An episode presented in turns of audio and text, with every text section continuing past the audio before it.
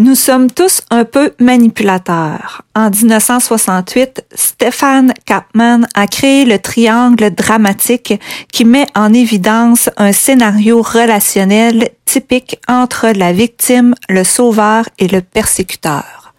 Mon nom est Marie-Pierre et Van. Bienvenue à l'enchaînement.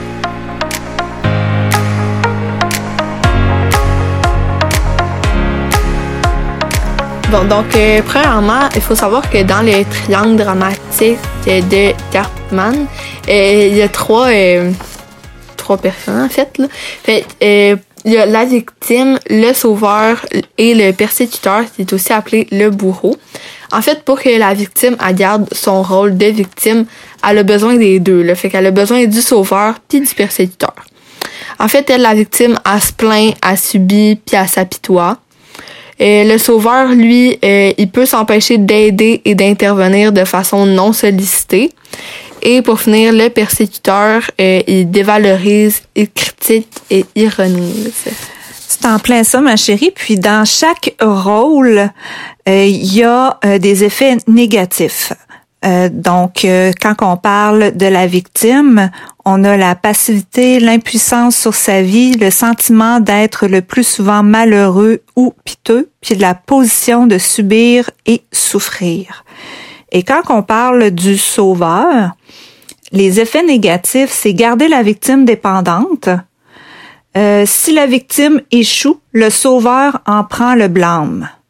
Ensuite, il y a la victime réussie, le sauveur en prend le crédit et prendre la place de l'autre et néglige ses propos, euh, voyons, excusez, et néglige ses propres besoins. Euh, quand on parle du persécuteur, qui est aussi le bourreau, euh, les effets négatifs, c'est il rabaisse encore plus sa victime, a des attitudes désagréables ou même agressifs, peut s'attirer euh, de la rancune, de la haine de la part des autres euh, et une, une position euh, d'égoïsme malsaine qui est vraiment euh, en conflit, là, permettant un conflictuel là, soudaine. Donc, c'est ça. Et puis toi, ma chérie, tu vas parler en fait des gains aussi là, qui ont été recherchés par la victime, le sauveur et le persécuteur. Bon, oui, c'est ça. Fait que pour les gains recherchés par la victime, euh, ça peut être conscient ou non. Euh, donc, euh, c'est au- aucun effort à mettre, évitement à vivre de l'inconfort ou de l'angoisse en lien au changement, ne pas prendre la responsabilité de sa vie, estime de soi gonflée temporairement par l'attention et la pitié des sauveurs et la prise en charge par des sauveurs qui s'occupent d'elle. En plein ça. Puis là, euh, quand on parle euh, du euh, sauveur, qu'est-ce qu'il y a comme gain? On a focalisé son attention et son énergie sur la victime. Donc, il peut ignorer ses propres problèmes en cause de ses pré- préoccupations pour les besoins de la victime. Et son estime de soi est gonflée aussi temporairement par le sentiment d'être utile, indispensable ou important aux yeux de la victime. Et euh, encore une fois, garder la victime dépendante, euh, ce qui apaise l'angoisse de solitude. OK. Et puis là, on va passer euh, au euh, persécuteur qui est le bourreau. Alors, on va dire que c'est quoi les gains? Son estime est gonflée temporairement, euh, elle aussi, par l'illusion de pouvoir qu'il a sur les autres.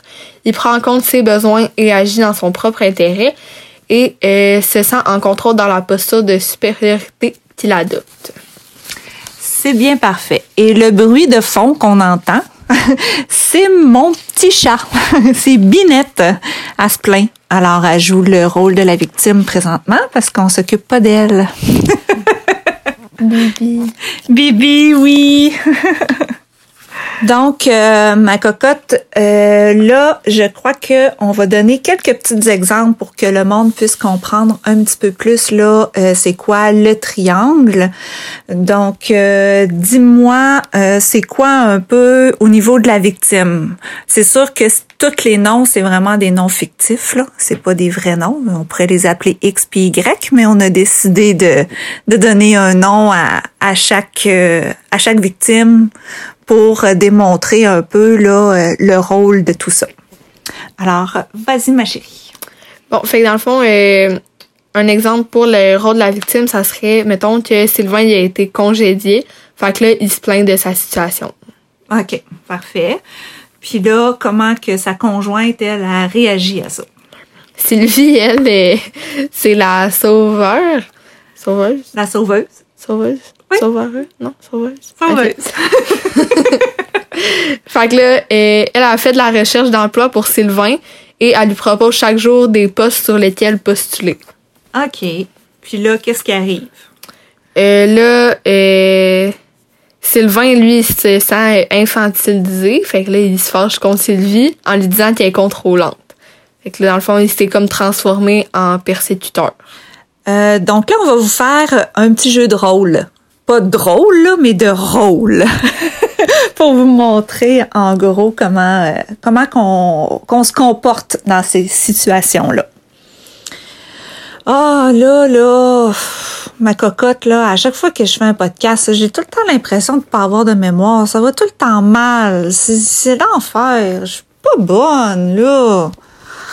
Fait que là dans le fond, euh, elle joue le rôle de la victime, fait que ça voudrait dire qu'elle a besoin d'aide puis euh, elle veut que, elle veut que je l'aide dans le fond. Fait que là, euh, je pourrais dire, euh, ben non, et euh, t'es bonne, tout ça, je vais t'aider, puis je vais être là pour t'encourager, puis ça va toujours bien là, dans tes podcasts, c'est toujours super bon, t'as plein d'écoute, puis tout ça.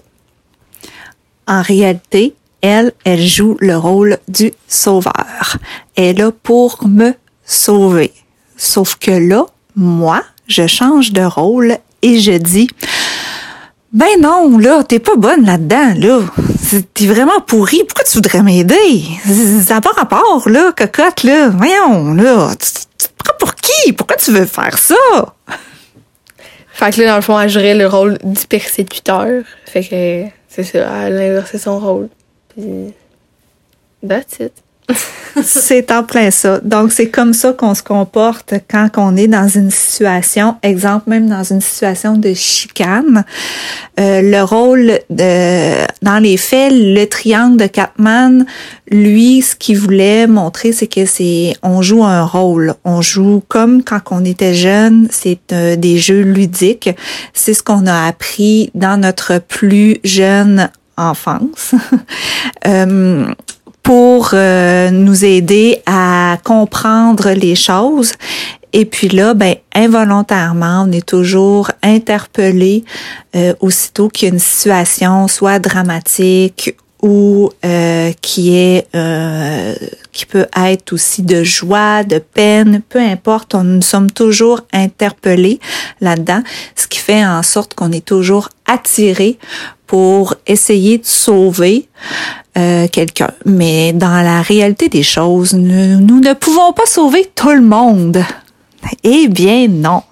Puis on peut pas toujours être une victime, puis on peut pas toujours être un persécuteur non plus. Euh, on est tous un peu manipulateurs. Puis dans euh, le rôle qu'on a de couple, c'est sûr et certain que on, on devient euh, des fois la victime, des fois le sauveur et des fois le persécuteur. On est capable de changer de rôle, mais c'est sûr que la victime, quand elle est victime, elle est victime tant si longtemps qu'elle n'a pas compris, mais la victime peut devenir tant persécuteur et tant sauveur.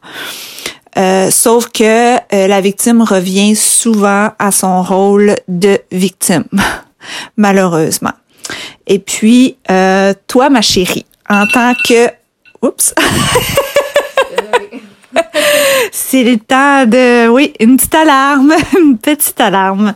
Euh, donc, toi, ma chérie, comment toi, tu, euh, tu vois ça en tant qu'intervenante? Mettons, quelqu'un arrive dans ton bureau et puis dit ben moi euh, je me sens pas bien là-dedans. Euh, j'ai comme l'impression que je joue toujours le rôle de, de victime puis que je me fais tout le temps un peu agresser. Euh, comment tu pourrais les aider là-dedans dans cette aider plutôt la victime dans cette situation là Bon, fait que je dirais premièrement que la victime, tu sais, c'est comme on disait tantôt, c'est quelqu'un qui subit et fait je dirais que premièrement, il faudrait travailler sur euh, la confiance en soi de cette personne-là, justement pour qu'elle arrête euh, de toujours se victimiser. Victimiser, oui. C'est ça, euh, Seigneur. Puis, euh, ce que je disais, ouais, c'est ça, d'arrêter de toujours se sentir comme une victime, puis de plus travailler sur elle pour pas se laisser marcher sur les pieds. puis de trouver des trucs pour se valoriser. Bon, il y a aussi euh, un triangle de remplacement. Fait qu'en fait, ça, c'est euh, une solution pour sortir des rôles drainants et stagnants qu'on parlait tantôt. Là. Donc, euh, le victime, le sauveur et le persécuteur. Donc, c'est un changement de rôle positif, en fait. J'espère que vous avez bien compris, puis qu'on a essayé. Ben, en fait, on a essayé de vous faire comprendre dans c'est quoi le rôle du triangle dramatique. Euh, Gênez-vous pas, vous pouvez aussi nous écrire par courriel. Ça va nous faire plaisir de vous aider. Surtout ma fille qui est bientôt intervenante, mais pas tout de suite parce qu'elle n'a pas encore terminé, mais sous peu quand même. Alors, on vous dit euh, un beau bonne nuit, bonsoir ou bonjour ou bon matin. on vous donne tout plein de gros bisous et on vous dit à la semaine prochaine. Bye!